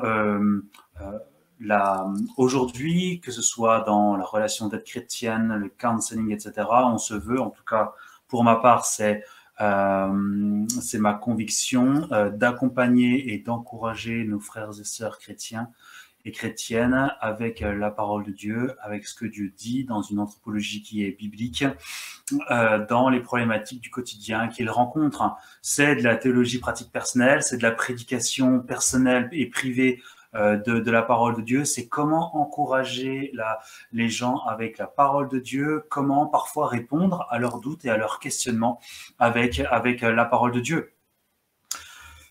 La psychothérapie, est-ce qu'on pourrait dire que c'est une forme de psychothérapie? J'aime pas trop dire ça, mais dans, dans, les outils et dans la manière de faire, euh, finalement, ça, sera, ça se rapproche, sauf que bien évidemment, dans une psychothérapie séculière, d'une manière générale, euh, c'est l'évacuation de la souffrance et la résolution des problèmes qui priment, alors que dans euh, le counseling biblique, on cherche la maturité et euh, la, la, sanctification de, de, de, la personne. Alors les, les, choses peuvent être jointes, mais parfois elles sont, elles sont séparées. Donc voilà un petit peu les, les points de, où on peut se rejoindre et où les points où on se, on se décale. Donc des, des finalités, finalités différentes, objectifs différents. Euh, mais en commun euh, cet aspect aussi euh, relationnel, relationnel. qui est présent, c'est excellent. Mais alors finalement, dans l'Église, qui peut, qui peut accompagner quelqu'un en souffrance? Est-ce qu'il faut être un responsable d'Église? Est-ce qu'il faut simplement être un, frère, une sœur attentive? Est-ce qu'il faut être formé? Si oui, quels outils, quelle formation Dis-nous tout. Ouais, nickel. alors, quand, on regarde la, parole de Dieu et, euh, euh, les circulaires de, Paul ou les, les exhortations, c'est pas réservé, comme j'ai dit, à, une, bonne partie n'est pas réservée à, une partie de l'Église, mais nous concerne tous et nous avons toutes et tous une forme de responsabilité vis-à-vis des gens qui sont autour de nous pour les accompagner, pour les supporter, les encourager et parfois même les, les, reprendre dans leur péché, même si c'est pas euh, de, gaieté de cœur qu'on le fait. Euh, simplement, euh, ben, aujourd'hui, je pense qu'on a quand même des, outils qui nous permettent en tout cas de, de, nous former dans une certaine mesure et de pas faire n'importe quoi. On peut avoir de très bonnes intentions, mais très mal, euh, euh, très mal conseiller les personnes, notamment avec la parole de Dieu. J'ai vu un truc à un moment donné. Euh, oui, c'est vrai, avec la Bible et avec des versets hors contexte, on peut dire n'importe quoi. On peut faire beaucoup de mal, on peut blesser les gens, on peut les faire culpabiliser, on peut faire plein, plein, plein de dégâts et il ne faudrait pas minimiser cela. J'avais, j'avais écrit un article il n'y a, pas, a pas longtemps sur, sur, sur la question de, de la formation. Je pense qu'il faut avoir une, un, goût prononcé pour, euh, pour la parole, la méditer et la maîtriser un temps soit peu. J'aime pas dire la maîtriser parce qu'on la maîtrisera jamais à 100%, mais je pense quand même qu'il faut être à l'aise au niveau théologique euh, pour pouvoir contextualiser ce que l'on dit pour pouvoir contextualiser et utiliser à bon escient les versets et, euh, les passages bibliques euh, ou les personnages que, l'on utilise. Voilà, il y a une responsabilité et c'est une responsabilité vis-à-vis de Dieu et je pense qu'il faut pas euh, plaisanter avec cela. Et comme je l'ai dit et notamment avec l'exemple de, de Carl Rogers, il y a aussi une manière d'appréhender les gens. Alors on peut être dans, dans, un dans un ministère ou dans, dans quelque chose de de non officiel et, être euh, et faire preuve de compassion et d'empathie vis-à-vis des, personnes. Mais si on veut euh, s'orienter euh, vers quelque chose de plus précis et un ministère plus plus dédié, eh bien, je pense que on doit quand même pouvoir s'équiper avec des outils à minima pour pouvoir des outils d'interaction, des outils, des grilles de lecture, eh bien, pour ne pas faire n'importe quoi. Dans, dans ce sens-là, si c'est un ministère alors, j'ai une, une, appétence particulière pour l'Église locale et je pense que euh, ça doit être fait en collaboration avec les responsables euh, d'Église et que ce soit pas fait euh, comme ça en para-ecclésial ou en freelance ou comme si en fait, eh bien, c'était quelque chose que l'on proposait en, parallèle de l'accompagnement pastoral des, anciens et, c'est pas, on n'est pas là pour pour rivaliser avec avec les responsables, mais je pense qu'on peut être largement complémentaire dans l'Église et au, service de l'Église. Et bien évidemment, je ne peux que conseiller aux responsables d'Église de se former dans, dans, dans ce sens-là. Pour ma part, je sers auprès de, de la fondation du counseling biblique, euh, qui est une fondation qui a aussi un partenariat avec avec l'IBG et qui donne des cours à distance. Il peut y avoir aussi des cours en présentiel, mais là, faut faire, euh, faut, faut traverser l'Atlantique et donc euh, c'est pas forcément euh, évident. Mais c'est voilà, c'est au Canada et la formation est excellente. Euh, autant dans, les apports de psycho que au niveau théologique, euh, euh, qui est quand même beaucoup dédié à, des responsables et à des gens qui veulent se spécialiser plus particulièrement là-dedans. En tout cas, moi, c'est la formation que je, que je conseillerais. Les premiers modules sont largement accessibles pour quelqu'un qui n'a jamais ni euh, fait de théologie, ni de psycho, mais au contraire donne, donne l'envie d'approfondir de, d'approfondir davantage. Donc, je ne peux que conseiller cette fondation et, et ces cours pour, pour se former, bien que ce soit pas obligatoire. Hein. On n'est pas là dans des cursus universitaires mondiaux où il faut des prérequis indispensables, mais si je devais conseiller un outil de formation qui pourrait édifier et encourager les chrétiens à s'équiper, ce serait celui-là, sans aucun doute. Super, excellent. Donc, euh, si je comprends bien, si je résume, euh, a priori, n'importe qui dans l'Église pourrait accompagner, à condition d'avoir une bonne assise théologique euh, et un minimum de, de sens de l'écoute, j'imagine, et, et, voilà, d'empathie ou de compassion, et en, en, accord, enfin plutôt en intégrant aussi les responsables de l'Église locale, ouais. parce que ça fait partie voilà, d'un tout. et après, il y a des outils qui existent pour ceux qui veulent aller plus loin et se spécialiser là-dedans. C'est à peu près ça? Yes, nickel. Et euh, je, je, rajouterais juste une chose. Euh, D'une manière générale, dans nos assemblées traditionnelles, il y a euh, une, il y a une responsabilité particulière et elle est juste, hein, elle est biblique, de, confier les accompagnements pastoraux aux responsables d'église. Et je pense que c'est bon et utile de présenter les accompagnements pastoraux faits par d'autres personnes d'église comme un mandat des responsables, que, que ce soit pas juste une personne qui écoute euh, et qui du coup écoute, mais qui ait bien un lien avec l'église locale. C'est pas quelque chose de désincarné ou de décentralisé, mais bien quelque chose fait en collaboration euh, avec. Bon, après, il y a d'autres choses, mais on n'a pas le temps, mais voilà. Ouais, c'est excellent. Et puis, il y a vraiment aussi ce, le fait que les, les, les, pasteurs et les responsables d'église ne peuvent pas s'occuper de tout le troupeau, oui. en fait. Et, euh, et, et, on a aussi à se, à se lever euh, quand on est euh, membre pour, euh, pour faire du bien à notre frère et, et nos sœurs de manière aussi naturelle et c'est un, un, prolongement. Ouais. ouais. tout à fait. Une question, et je vais, je vais la lire un peu comme elle est écrite parce qu'elle est un peu sous forme de témoignage. Euh, je me fais suivre par une psychologue non chrétienne qui m'aide à prendre du recul sur ma manière de voir le monde, mais spirituellement, je culpabilise. Être anxieux, est-ce manquer de foi? Comment guérir? Ça, c'est une question qui est très intéressante hein, et j'aimerais l'aborder en deux parties. La première, c'est vous faire réfléchir à, à toutes, et tous. Euh, tranquillou en train de, de, vous reposer euh, chez vous euh, au calme. Et tout d'un coup, il y a une porte qui claque.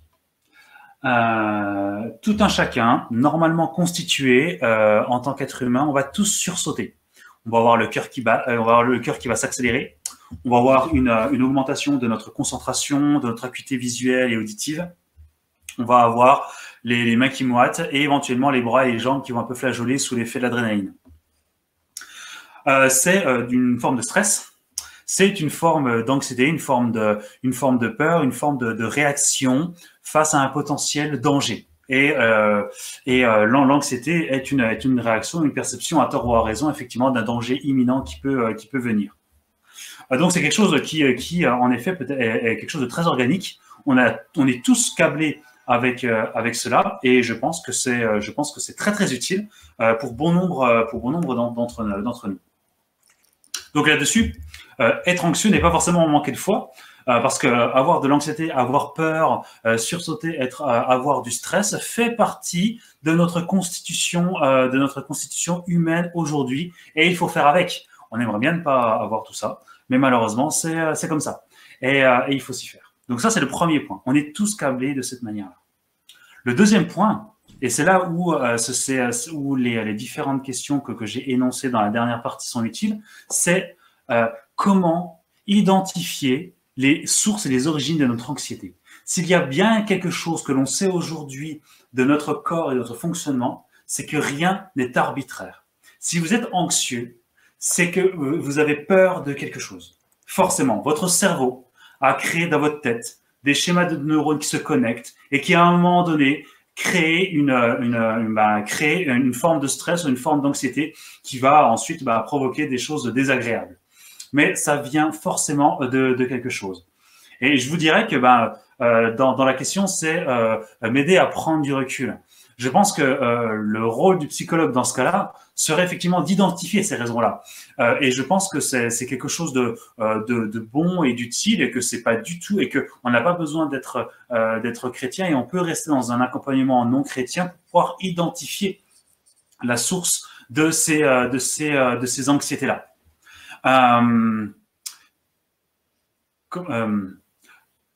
Il y a aujourd'hui on, accède à ces, choses-là. On peut mettre en évidence dans notre tête et dans nos réflexions euh, eh bien, ces raisons, ces sources et ces origines-là. Et à partir de ça, eh bien, on peut facilement identifier eh bien, qu'est-ce que c'est? Est-ce que nos anxiétés et, euh, euh, notre stress viennent de, représentations qui sont idolâtres, viennent de choses où on a raison de, s'inquiéter? Donc ça, c'est le premier point. Et ensuite, le deuxième point, bah, quelle est la proportion en fait euh, de notre de la manifestation de ces symptômes et comment est-ce qu'on les entretient? On peut être anxieux. Ce sont des émotions. Les émotions, on ne peut guère les maîtriser. Par contre, on peut gérer la manière dont on va agir en conséquence de ces émotions. Est-ce que après une, une, une crise d'angoisse ou un stress, on va aller commencer à s'enfiler euh, deux bouteilles, euh, de, bouteilles de vin pour oublier tout ça, ou alors se, se cachetonner à outrance pour dormir et ne plus penser à rien? Euh, en fait, c'est la question de la sainteté.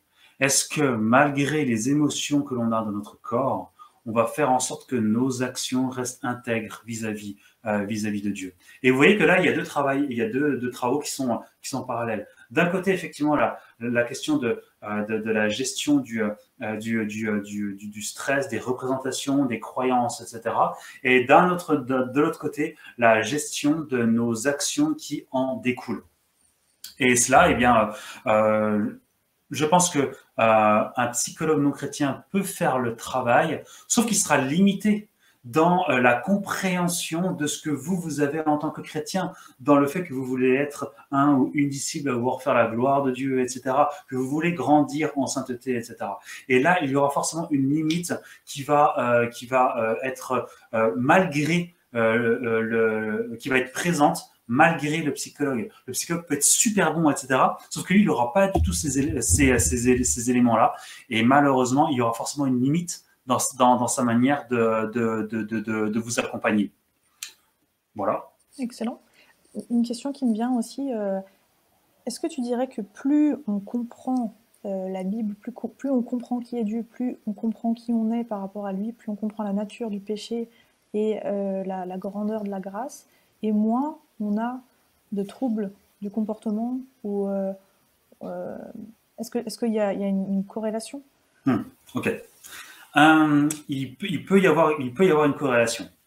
Il peut, alors je vais d'abord commencer par, la, par, il peut ne pas y avoir de corrélation, dans le sens où euh, on vit avec un corps déchu, avec un cerveau déchu, avec un, avec un corps qui se déglingue, avec un environnement qui se déglingue, donc forcément, euh, assujetti, à cela, soumis à cela, il peut y avoir des troubles de comportement qui sont issus malgré nous.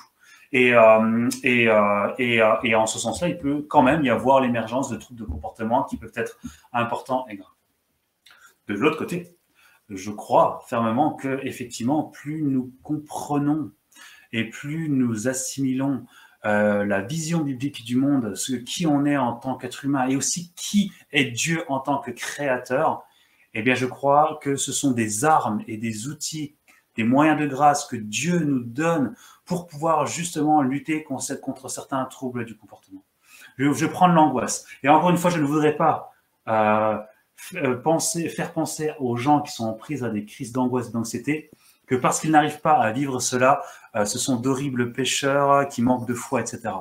Mais simplement, lorsque nous comprenons que Dieu est souverain et a le contrôle sur toute chose, y compris le péché, y compris le diable, qu'il n'y a pas d'épreuve qui ne soit pas jaugée par Dieu dans notre vie, etc.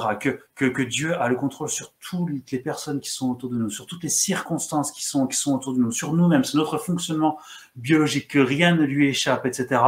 Eh bien, je pense euh, que c'est une bonne base de départ pour travailler sur euh, nos anxiétés, sur notre peur du lendemain, etc. Ça ne, cette, cette vérité biblique ne concerne bien sûr pas que les gens qui sont anxiétés, mais sur nos peurs d'une manière, euh, d'une manière générale.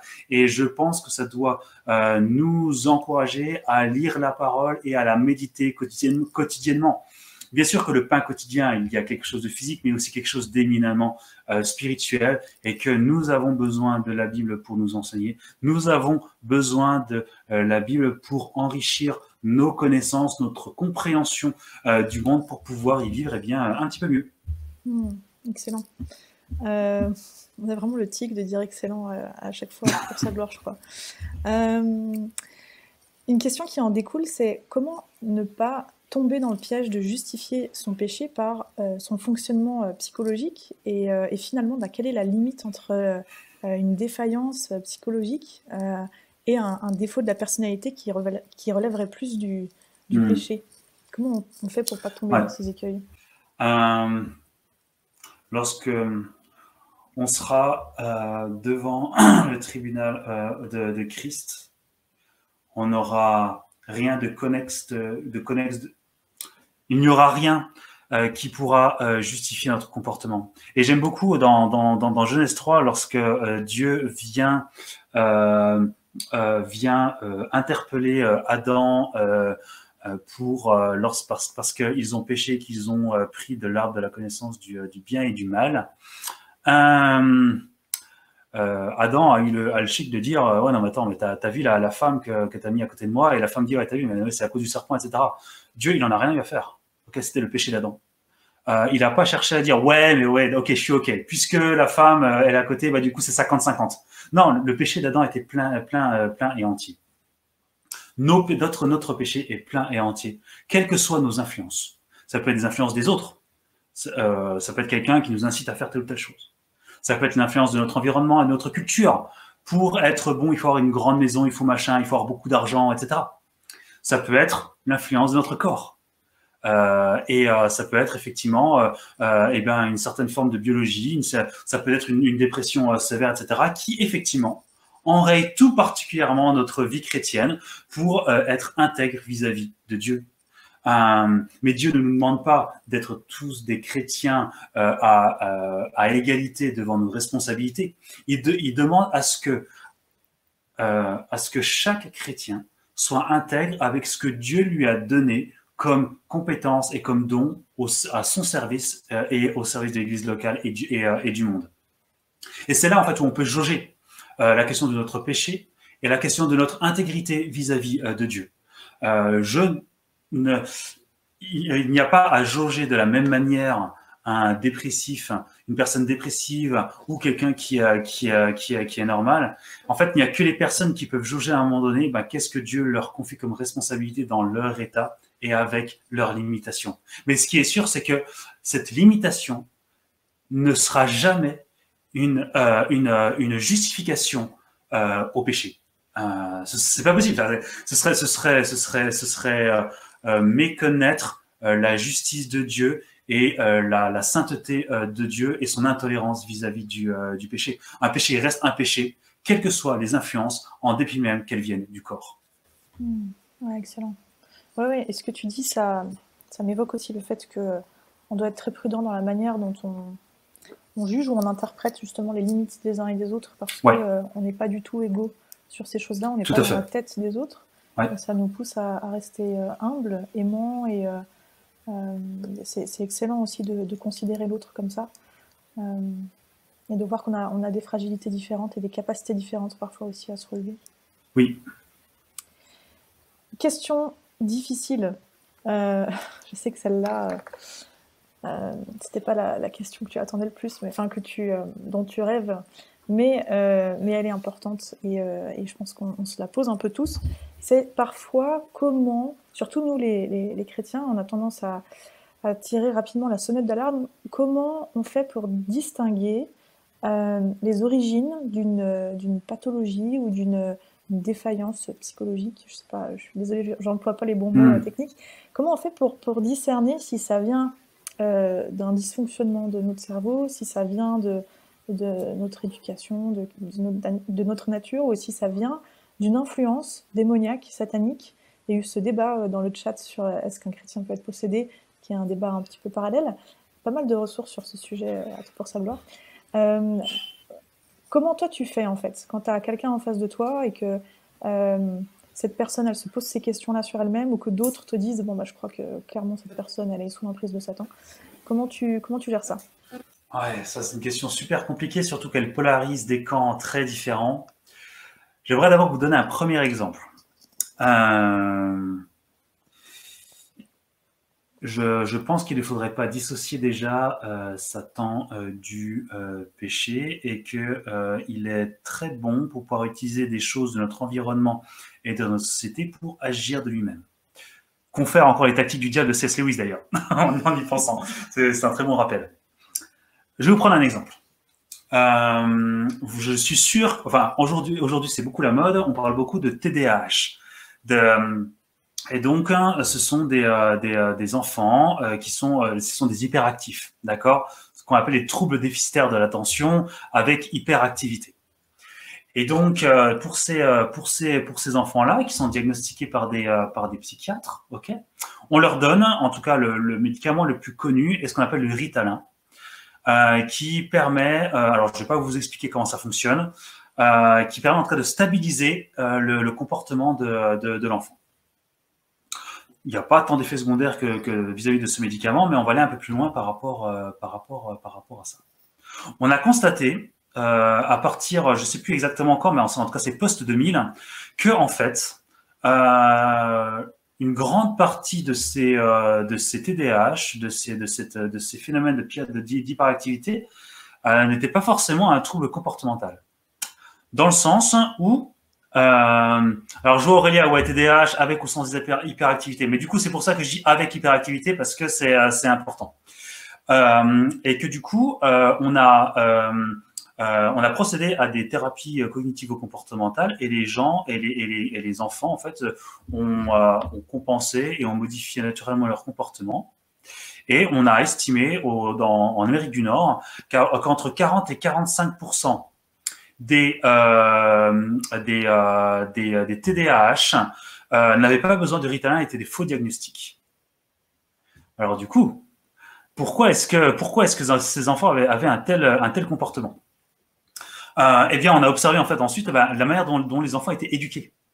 de la manière dont les, parents éduquaient leurs enfants, avec l'éducation positive, avec la non-frustration, avec la non-imposition de, limites, etc., etc. Et on a constaté qu'en très peu de temps, en, réinjectant certains comportements et certaines, euh, certaines leçons de psychoéducation, eh bien, les problématiques se régulaient euh, automatiquement, euh, automatiquement.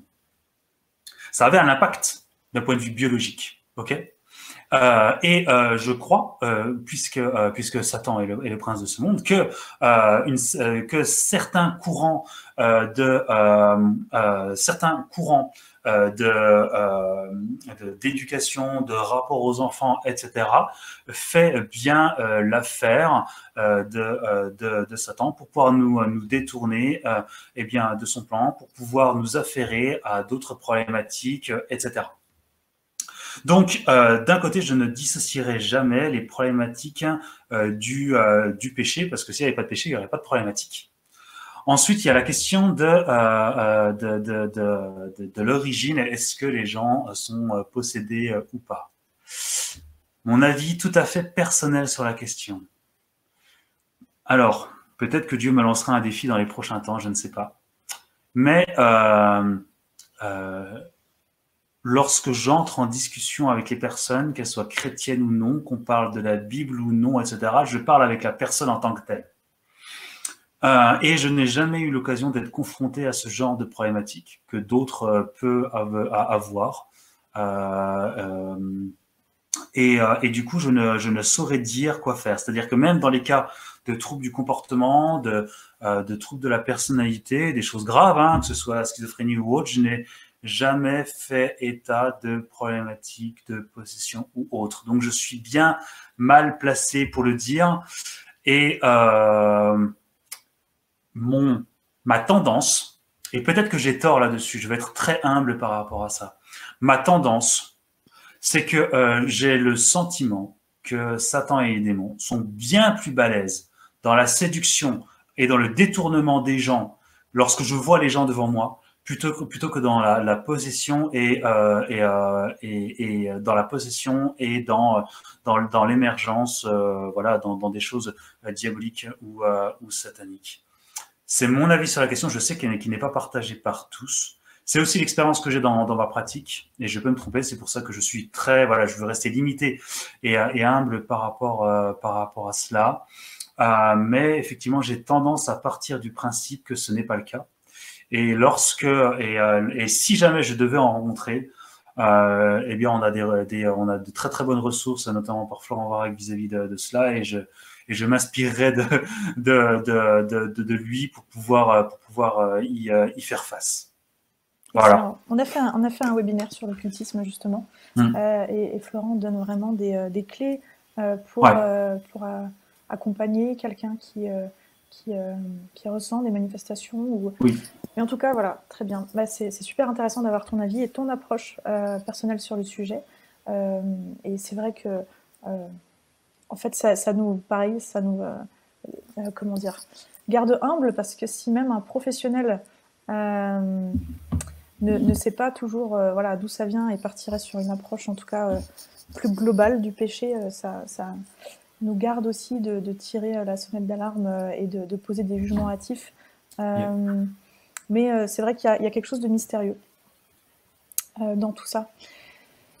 Le temps file, les amis. Je vais euh, conclure déjà avec une ultime question. Alors, je choisis, je choisis. On va, on va partir sur une question qui, qui nous ouvre un petit peu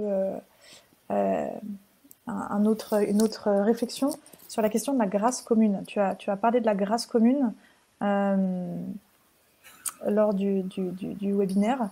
Est-ce que tu peux nous expliquer un peu plus ce que c'est et nous rappeler en quoi finalement les psychologues euh, font partie de cette grâce commune?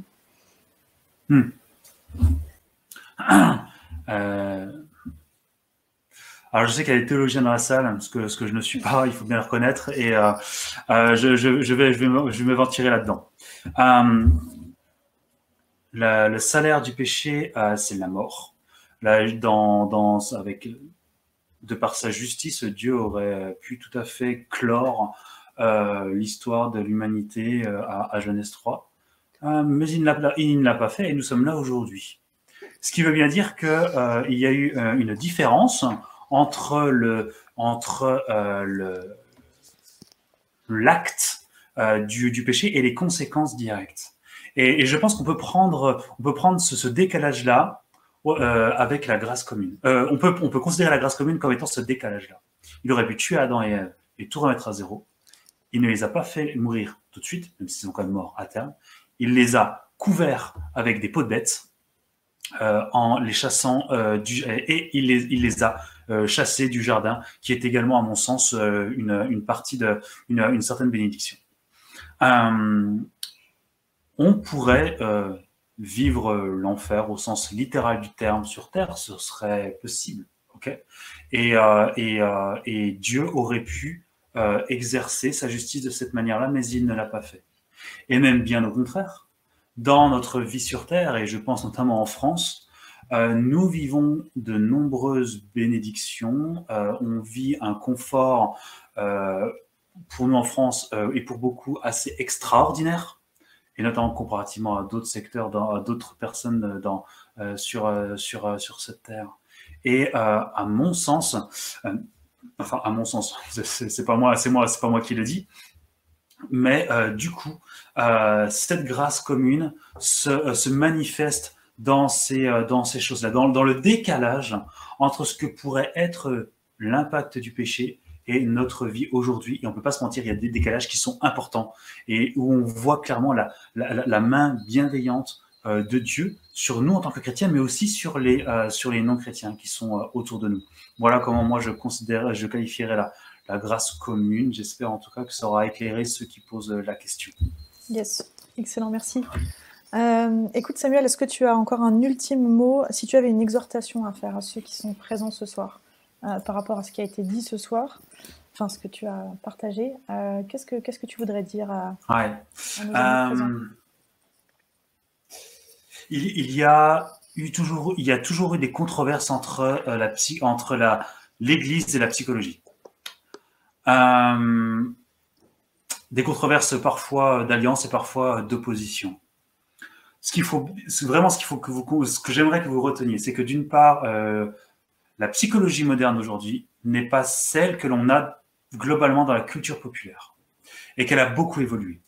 Mais que la psychologie moderne d'aujourd'hui ne sera pas forcément celle de demain et qu'on n'est qu'à un siècle de découvertes. Et que c'est ce que je disais souvent à des personnes, euh, franchement, les psys, nous, on est, euh, on est des mecs, on construit des cabanes avec des allumettes, quoi. On essaie de rafistoler des trucs, on essaie de trouver, on essaie de trouver, mais on est encore dans, dans, dans, dans, dans, dans, découverte et, et, et, euh, et, tous les dix ans, on rebat les cartes dans des nouveaux paradigmes d'exploration euh, scientifique. Donc, il faut rester très, euh, je, je veux qu'on, voilà, il faut rester très humble par rapport à ça. nous, nous psychologues, nous ne sommes pas les pasteurs laïcs, tels que parfois on peut les, les, les nommer. On n'a pas ni la, la, la, la la, sagesse ni, ni le bon sens nécessaire pour proposer une, une vérité, et d'autant plus une vérité qui serait alternative et mauvaise euh, vis-à-vis de Dieu. On ne peut pas tout expliquer, et je pense que Dieu nous laissera dans cet état de, créature pour nous rappeler cette humilité euh, de, de, qui, euh, de, qui, de qui on est. Donc ça, c'est le premier point. Le deuxième point, c'est du coup de, de pouvoir eh bien, avoir un regard plus juste sur ce qu'est la psychologie moderne d'aujourd'hui, sur les découvertes que l'on a. Euh, et euh, le deuxième point, enfin, c'est forcément de, pouvoir mettre, de pouvoir, comment dire, avoir aussi cette théologie saine vis-à-vis vis-à-vis de, la psychologie, vis-à-dire de qui on est. Dieu, dans sa souveraineté, a fait le choix à ce que l'on ait un, corps, à ce que l'on ait un cerveau, à ce qu'on ait un certain euh, fonctionnement. Je pense que, euh, que, que j'ai la conviction qu'en tout cas les recherches que l'on a aujourd'hui manifestent vraiment la grâce commune de Dieu. Je suis très heureux, je dis souvent, je suis très heureux d'être un psychologue du 21e siècle, euh, de ne pas avoir été dans, dans, ces, dans, dans ce 20e siècle très euh, très archaïque et très balbutiant pour aujourd'hui avoir des découvertes qui me permettent euh, bah, de pouvoir les mettre euh, bah, en phase avec, avec la parole de Dieu et d'avoir un regard qui me permet de, de pouvoir jauger, OK, la parole de Dieu dit, dit cela, cette théorie dit ça, malheureusement, ben, cette théorie ne peut pas rentrer dans le cadre, mais aussi de comprendre pourquoi. Et on a des outils aujourd'hui qui nous permettent de le faire. J'essaye de le faire humblement sur, sur le blog et avec quelques, avec quelques articles, mais aujourd'hui, on, on, a quand même ben, voilà, pas mal d'éléments séculiers qui nous permettent d'avoir ce regard critique sur la psychologie. Et quant à, au, regard, au regard chrétien, euh, eh bien, euh, je sais que voilà le, blog euh, sur sur le bon combat, ils sont aussi beaucoup en relation avec Mathieu Caron qui propose aussi des euh, des, formations, des, des, et des réflexions de, de, qualité. Et, et, voilà, et ça, ça, ça émerge. Et aujourd'hui, on est dans une relation plus équilibrée avec avec la psychologie. Il faut, comme toute chose, il faut du temps et de la pédagogie pour que les choses évoluent. Excellent. Bah, merci beaucoup. C'est un très bon rappel que c'est une science euh, qui évolue et euh, euh, que voilà, on n'a on pas la science, on n'a pas la science infuse justement. Il y a, c'est un champ de découverte permanent quoi. Merci beaucoup d'avoir regardé cette vidéo. Abonne-toi à notre chaîne YouTube pour ne manquer aucune des prochaines vidéos. Et like et partage cette vidéo pour nous aider à remplir notre mission. Notre mission, c'est d'équiper les chrétiens à voir comme Dieu voit pour vivre comme Dieu veut. Merci et à très bientôt sur toutpoursagloire.com.